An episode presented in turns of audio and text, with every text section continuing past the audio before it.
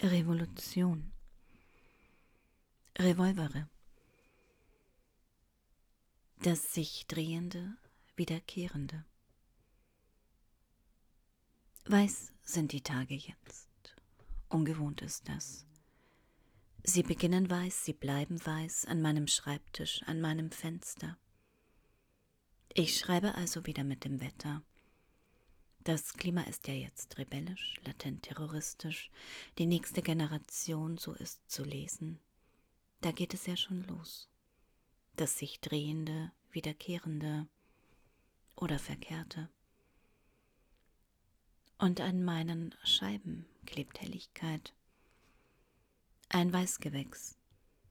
Kaum sichtbar manchmal, schön ist das. Manchmal aber auch so, als hätte jemand die Farbe aus den Tagen gewischt. Einfach so. Als würde jemand sagen, sieh genau hin. Was siehst du? In all dem Weiß. Konzentrier dich, bitte. Nimm dir Zeit. Und also konzentriere ich mich. Versuche zu sehen, genau hinzusehen, zu verstehen auch. Aber es ist zu schwierig dieser Tage, denn immer blitzt ein Bildschatten, eine Bildkontur auf. Die Headline der Tageszeitung, im Radio, ein paar Worte, Satzfetzen, die sich nicht aneinander binden, die Gegenwart brüchig, akut werden lassen. Und also gehe ich wieder zum Regal, gehe durch die Reihen, durch die Wörter, suche nach Verbundenheit, nach Halt auch. Lasse mir Zeit. In einem Wörterbuch ist jedes Wort unverzichtbar, einzeln überflüssig, nur zusammen haben sie einen Sinn wie in einem Namensregister. Die Solidarität der Wörter erschafft die Sprache lese ich bei Peter Silahi. In seinem wunderbaren Revolutionsalphabet, das mich seit Jahren, seit Jahrzehnten begleitet. Aus einer Zeit heraus, als ich über Systemtransformationen in Mittelosteuropa nachgedacht und geschrieben habe, über die Frage, was genau eine Rolle spielen kann, wann eine Gesellschaft aufbricht, im wahrsten Sinne des Wortes aufbricht, aus all jenem, was Begrenzung oder die Abwesenheit von Freiheit ist. Oder wie Peter Silahi schreibt, Freiheit geht uns alle an. Die Freiheit ist kein leeres Wort. Frei herumlaufen, frei sein wie ein Vogel, trunken sein für Freiheit. Freiheit ist ein Zustand, Freiheit ist ein Gefühl, Freiheit ist ein Gruß, ein Berg. Freiheit ist eine Zeitung. Jene Zeitung, die ich morgens aufschlage, in meinem Fall die Taz, so viel Werbung darf sein in diesen Zeiten, und in der vor allem von Nichtfreiheit die Rede ist, dass mir manchmal schwindlig wird. Und darin auch der Satz meines Sohnes, der vor nicht allzu langer Zeit fragt, wohin wir eigentlich gehen würden. Und ich die Frage erst nicht verstehe und er nochmals nachsetzt und sagt, naja, wohin würden wir gehen, wenn es hier nicht mehr so freiheitlich wäre? Und ich bin still für einen Moment, denn so einfach ist die Antwort ja nicht. Wohin gehen also? Freiheit geht uns alle an. Und im Radio neulich, also gestern oder vorgestern, im Weißen dieser Tage, höre ich Tracy Chapman eher, don't you know, they're talking about a revolution. Und ich kann den Text eigentlich auswendig. Sounds like a whisper.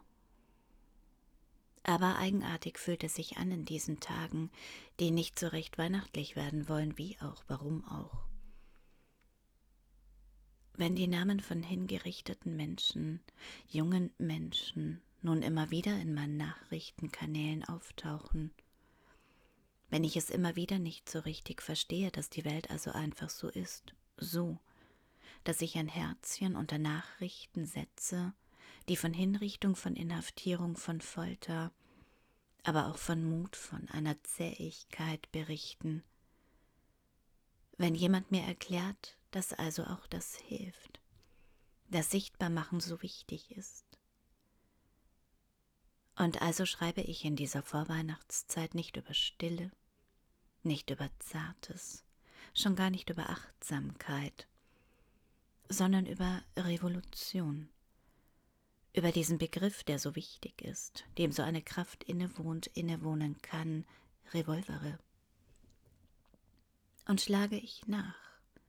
Aber nein, diesmal nicht bei den Gebrüdern Grimm, später vielleicht, aber vorher im kleinen Wörterbuch der Revolution, herausgegeben für kleine und große Rebellinnen und Rebellen ab zwölf Jahre, von der Monazentia in München, anlässlich einer Ausstellung zu Dichtung und Revolution, und da findet sich also vieles wieder, die Landauers, die Mühsams, aber auch Frauen wie Hedwig Lachmann oder Anita Augsburg, wie auch immer.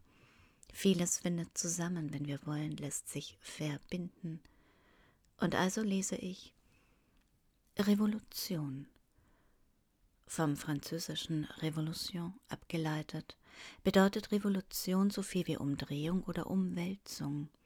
Allgemein versteht man darunter einen Aufstand großer Teile der Bevölkerung gegen die herrschende politische und gesellschaftliche Ordnung, mit dem Ziel einer grundlegenden Umwandlung. Und weiter?